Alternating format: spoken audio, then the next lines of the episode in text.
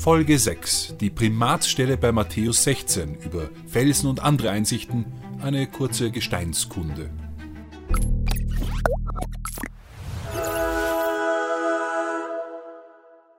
Die Zuseher dieser Reihe mussten lange warten, bis Matthäus 16, bis also die Paradestellung zur Erklärung des Papstamtes zur Sprache kommt. Ihre Worte ziehen nicht von ungefähr die Kuppel des Petersdoms. Nun ist es soweit. Als Jesus in das Gebiet von Caesarea Philippi kam, fragte er seine Jünger und sprach, Für wen halten die Menschen den Menschensohn? Sie sagten, die einen für Johannes den Täufer, andere für Elia, wieder andere für Jeremia oder sonst einen Propheten. Da sagte er zu ihnen, Ihr aber, für wen haltet ihr mich? Simon Petrus antwortete und sprach, Du bist der Christus, der Sohn des lebendigen Gottes. Jesus antwortete und sagte zu ihm, Selig bist du, Simon Barjona, denn nicht Fleisch und Blut haben dir das offenbart, sondern mein Vater im Himmel. Ich aber sage dir, du bist Petrus, und auf diesen Felsen werde ich meine Kirche bauen, und die Pforten der Unterwelt werden sie nicht überwältigen. Ich werde dir die Schlüssel des Himmelreiches geben. Was du auf Erden binden wirst, das wird im Himmel gebunden sein, und was du auf Erden lösen wirst, das wird im Himmel gelöst sein. Vier Fragen zu diesem Text werden uns über die nächsten Episoden beschäftigen. Erstens, was ist die Bedeutung des neuen Namens, den Petrus an dieser Stelle erhält? Wer oder was ist der Fels, auf dem Christus die Kirche bauen wird? Ist es Petrus, sein Bekenntnis? Ist es Jesus oder sonst etwas? Was sind die Schlüssel? Und was ist mit Binden und Lösen gemeint? Zuerst jedoch ein paar Worte zum Kontext des Messias-Bekenntnisses. Jesus fragt, was die Leute denken. Die Jünger geben ein paar Antworten. Darauf fragt Jesus, für wen sie, die Zwölf, ihn halten. Hier antworten nicht wie vorhin alle Jünger. Einer antwortet Petrus. Einmal mehr spricht er und nur er, und er spricht sein berühmt gewordenes Bekenntnis. Er wird selig gepriesen, erhält einen neuen Namen und, wie wir noch anhand der anderen Ausdrücke sehen werden, ein bestimmtes Amt. Zunächst nennt Christus Petrus bei seinem eigentlichen Namen. Simon ergänzt durch Barjona, wörtlich Sohn des Jona ein im jüdischen Kulturkreis nicht unüblicher Zusatz. Es ist die Nennung des Vaters. Allerdings erfahren wir im Johannesevangelium, dass der Vater von Petrus Johanan, Johannes geheißen hat. Und so gibt es zwei Möglichkeiten. Jona wird hier von Matthäus einfach als Kurzform verwendet, oder aber dieses Sohn des Jona ist symbolisch zu verstehen. Wir finden eine solche Symbolbezeichnung auch anderswo in den Evangelien wo Jesus die Brüder Jakobus und Johannes Boanerges, Söhne des Donners nennt.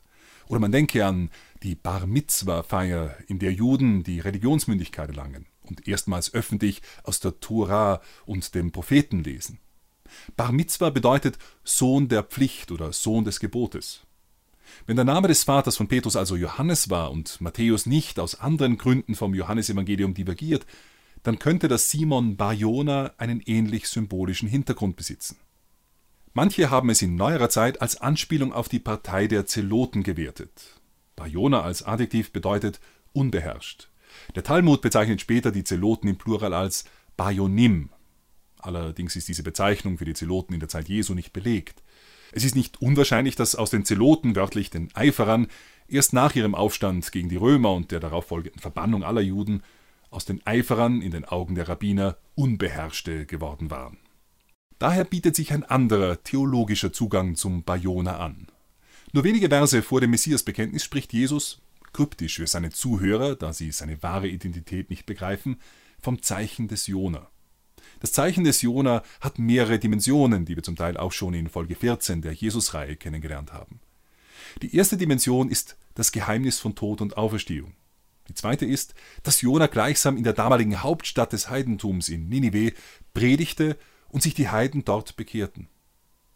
Wenn Jona auf Christus verweist, durch Tod und Auferstehung am dritten Tag und durch die Umkehr der Heiden zum Glauben an den einen Gott Israels, dann kann Petrus durchaus mit Recht als Sohn des Jona gelten. Denn Petrus ist der Erste, der öffentlich Tod und Auferstehung Jesu verkündet. Und sein Weg führt ihn in die neue Hauptstadt des Heidentums, nach Rom, wo sich ein ganzes Weltreich zum Gott Israels bekehren wird. Das ist interessant, aber uns interessiert an dieser Stelle freilich der neue Name des Simon noch um einiges mehr als das Bar Jona. Simon wird fortan Petrus genannt. So selbstverständlich ist uns dieser Beiname geworden, so sehr sind wir ihn gewohnt, dass wir heutzutage schon fast vergessen, dass Petrus eigentlich Simon hieß. Das ist ein Unterschied zu den anderen Beinamen, die wir in den Evangelien finden. Petrus oder besser nach dem aramäischen Käfer wurde in der Kirche zur Bezeichnung dieses Apostels schlechthin. Was bedeutet eigentlich eine solch verwandelnde Namensgebung im biblischen Kontext? Hebräische Namen und damit, auch wenn es vielen nicht bewusst ist, viele unserer eigenen christlichen Namen haben eine Bedeutung. Johannes etwa bedeutet, Gott ist gnädig. Und viele biblische Namen in der Frühzeit werden nicht nur nach einer allgemeinen Bedeutung hingegeben, sondern im Hinblick auf Ereignisse bei der Geburt oder im Zusammenhang mit einer Verheißung. Der Name Jakob etwa bedeutet Fersenhalter, weil Jakob bei der Geburt die Verse seines Zwillingsbruders Esau hielt. Ein neuer Name bedeutet hingegen in der biblischen Geschichte eine neue Beziehung des Trägers zu Gott. Es ist gleichsam eine neue Geburt. So wird aus Abraham Abraham, dessen neuer Name Vater der Menge oder Vater von Völkern bedeutet. Aus dem Versenhalter Jakob wird nach seinem Ringen mit Gott oder mit Gottes Engel Israel, der, der mit Gott streitet, der, der mit Gott triumphiert. Analog dazu muss man den neuen Namen des Simon verstehen. Aus Simon wird Käfer, Petrus, Fels. Gut, aber so felsenfest kann Petrus damals nicht gewesen sein, schließlich sollte er seinen Meister ja später noch dreimal verleugnen. Das stimmt, aber das ist kein Gegenargument. Eine Namensänderung muss kein Faktum beschreiben, sie ist eine Verheißung. Auch Abraham erhielt seinen neuen Namen, als sein Sohn Isaac noch nicht geboren war. Unter diesem Gesichtspunkt betrachtet, bekommen wir in Matthäus 16 also nicht nur eine Antwort darauf, wer Jesus ist, sondern auch wer Petrus ist. Jesus ist der Sohn des lebendigen Gottes und Petrus ist der Fels, auf dem Christus seine Kirche bauen wird. Protestantische Kommentatoren lehnen verständlicherweise diese Auslegung ab. Die unsichtbare Kirche erlaubt keinen Petrus und die reformatorische Fixierung auf die verkürzte Formel sola fidei, nur der Glaube, will daher im Felsen, auf den Jesus baut, nicht Petrus, sondern den Glauben des Petrus erkennen. Auf diesem messianischen Bekenntnisakt gründet die Kirche, nicht auf Petrus.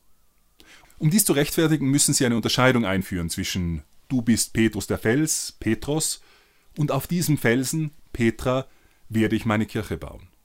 Das eine bezeichne ein kleines Steinchen, das andere einen massiven Fels. Petrus als kleines Steinchen habe also eine Wahrheit geäußert, so groß wie einen Berg, meint etwa der Calvinist John MacArthur. Und damit diese Interpretation besser passt, ändert er sogar den Namen von und auf diesen Felsen werde ich meine Kirche bauen auf aber auf diesen Felsen werde ich meine Kirche bauen. Hier zeigt sich, dass für manche einfach nicht sein kann, was nicht sein darf, und zur Not ändert man den Text. Doch ist die protestantische Auslegung gerechtfertigt? Muss man hier von zwei verschiedenen Felsen ausgehen?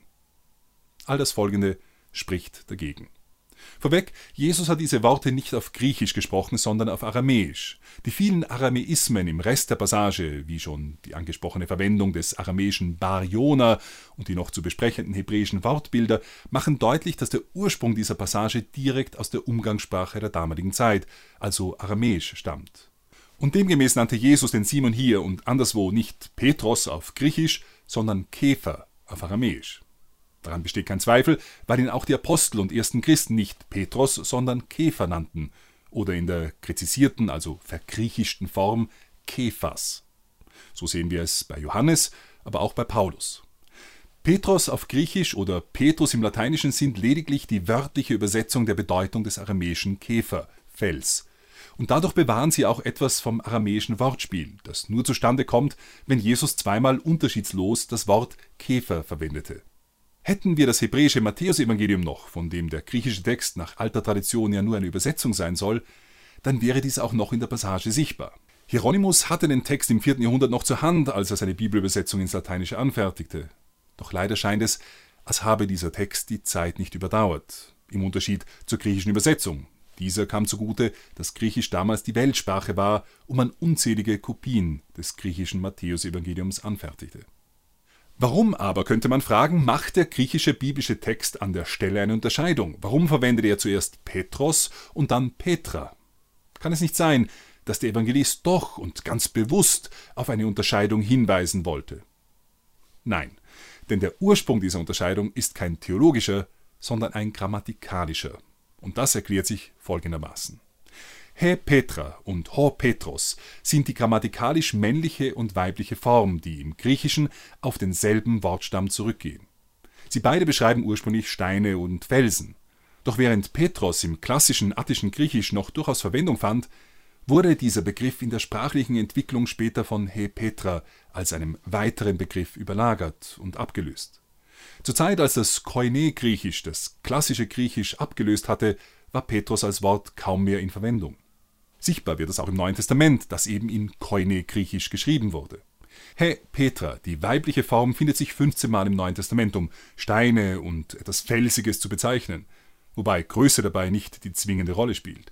Weder der felsige Grund bei Lukas noch der Stolperstein bei Paulus oder Petrus müssen dem Bild nach riesenhaft gewesen sein. Auch ein verhältnismäßig kleiner Stein lässt uns stolpern, wenn er nur fest steht. Und dies scheint die Absicht des Bildes. Herr Petra kommt also relativ häufig im Neuen Testament vor. Lithos war als Wort für einen Stein im damaligen Sprachgebrauch sogar noch weiter verbreitet. 59 Mal findet man den Begriff im Neuen Testament und er kann dabei etwas Kleines, Handgroßes bis hin zu einem Mühlstein oder den Stein bezeichnen, der das Grab verschloss. Petrus hingegen, das wie gesagt im Koine-Griechischen aus dem Gebrauch gefallen war, kommt kein einziges Mal im Neuen Testament vor, mit Ausnahme von dieser Stelle.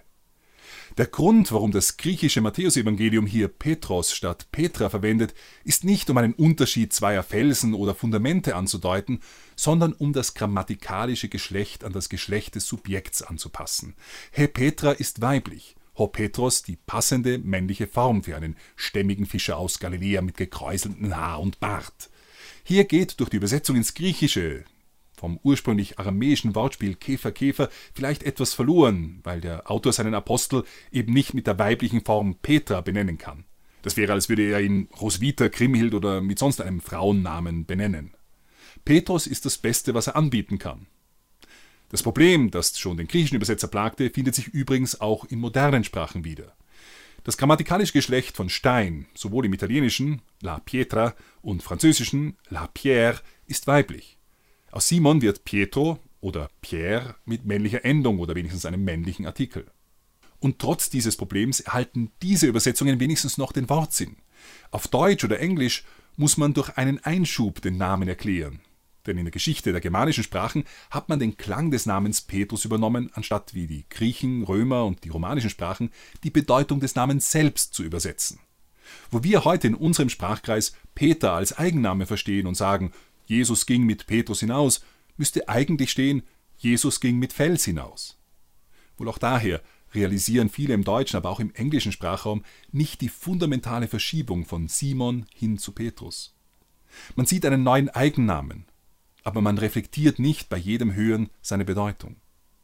Und wer durch diese Erklärung immer noch nicht überzeugt ist, sollte sich vor Augen halten, dass die ganze Passage weder in ihrem Kontext noch der isolierte Satz selbst anders einen Sinn ergibt.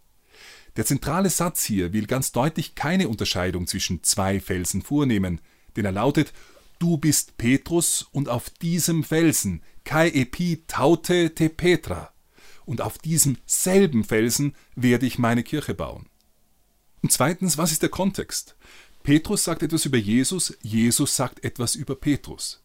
Diese persönliche Dimension wird unterstützt durch den einleitenden Segen im Singular bei gleichzeitiger Anwesenheit der anderen Apostel durch den Dativ Singular Simon, ich sage dir, durch den neuen Namen und durch die drei Verheißungen, die Schlüssel, das Binden und das Lösen. Zehnmal spricht hier an dieser Stelle Jesus den Petrus direkt und individuell an. Immer in der zweiten Person Singular. Petrus hier bloß als Typus für alle Gläubigen zu sehen, wie es manche Protestanten tun, ist vom Text her nicht gerechtfertigt. Heschmeyer fragt treffend, ja, was hätte Jesus noch sagen oder tun können, um deutlich zu machen, dass er Petrus hier persönlich anspricht? Wohl nichts. Denn die protestantische Leseart ergibt sich nicht aus dem Text, sondern aus einem vorgefassten Dogma, dass es kein Petrusamt geben darf und daher auch keines gibt. In dieser Not haben manche protestantische Autoren vorgeschlagen, dass es einfach nicht klar ist, was dieser Text meint, so der Baptist A.T. Robinson. Oder etwas frivoler in der liberalen Schule, dass dieser Text eine spätere Einfügung der römischen Kirche sei, um ihren Anspruch zu rechtfertigen. Dagegen sprechen allerdings die schon erwähnten Aramäismen, die im Gegenteil diesen Text, geht es nach den sonst üblichen Regeln der Textkritik, vielmehr zu einem der ältesten und authentischsten des ganzen Neuen Testaments machen. Bevor wir diesen Punkt abschließen, möchte ich der Vollständigkeit halber aber noch die im Protestantismus vorgeschlagenen Alternativen zu Petrus als Fels kurz beleuchten. Dies halte ich nach den schon gebrachten Argumenten zwar nicht mehr für notwendig, aber es kann trotzdem für alle nützlich sein, die Probleme der protestantischen Lesearten zu verdeutlichen. Manche haben versucht, den Fels mit Jesus selbst zu identifizieren, im Sinne des Gleichnisses vom Hausbau auf Fels und Sand, wo Jesus das Fundament ist. Ja, man hat in Bezug auf die neutestamentliche Bezeichnung Eckstein für Christus in Verbindung mit Psalm 118 behauptet, es sei unmöglich für fromme Juden, dass irgendjemand anderes als Gott zum Eckstein, Fundament oder Fels erklärt werden hätte können. Das sei eine Gotteslästerung. Aber hier übersieht man, dass die biblischen Naturen nicht so streng sind wie die protestantischen Exegeten. Jesaja 51 nennt Abraham ohne Skrupel einen Felsen. Und Metaphern sind generell keine zwingenden Einbahnstraßen. Jesus bezeichnete sich, ohne Widerspruch, mal als Hirte, mal als Lamm. Dann wiederum sind die Gläubigen Dilemma, wie bei Johannes 21. Bilder einer Metapher muss man im Kontext verstehen. Und hier ist der Kontext, dass Jesus baut, also der Baumeister ist und jemand oder etwas das Fundament ist, auf dem er baut. Wozu hat er eben Petrus den Eigennamen des Fundaments gegeben, wenn Petrus dann nicht dieses Fundament in der Metapher darstellen soll? Die zweite populäre Umdeutung des Felsens, auf dem Christus baut, findet man bei Luther und Calvin. Nicht Petrus oder Jesus ist der Fels, sondern das Bekenntnis. Wir als jene, die wir Jesus als Heiland und Retter angenommen haben, sollten alle Petrus genannt werden, ist der reformatorische Tenor. Doch dem steht entgegen, dass nur Simon Petrus genannt wird, obwohl auch andere Jesus als Messias bekennen, und zwar noch vor Petrus. Ganze vier Beispiele finden wir allein im ersten Johanneskapitel. Johannes der Täufer tut es, Andreas, Philippus und Nathanael, dieser nennt ihn sogar Sohn Gottes. Doch nur Simon erhält den Namen Petrus nach seinem Bekenntnis. Ein Bekenntnis, das auch bei Petrus zu diesem Zeitpunkt noch mangelhaft und unvollkommen ist, wie wir nur wenige Verse später lernen, als Petrus den Tod Jesu verhindern will. Nein, hier sagt Simon etwas über Jesus und Jesus sagt etwas über Simon, nämlich, dass er Petrus, der Fels ist. Und das wäre sogar dann deutlich, wenn wir tatsächlich nicht wüssten, was mit dem Felsen, auf den Jesus seine Kirche bauen will, gemeint war.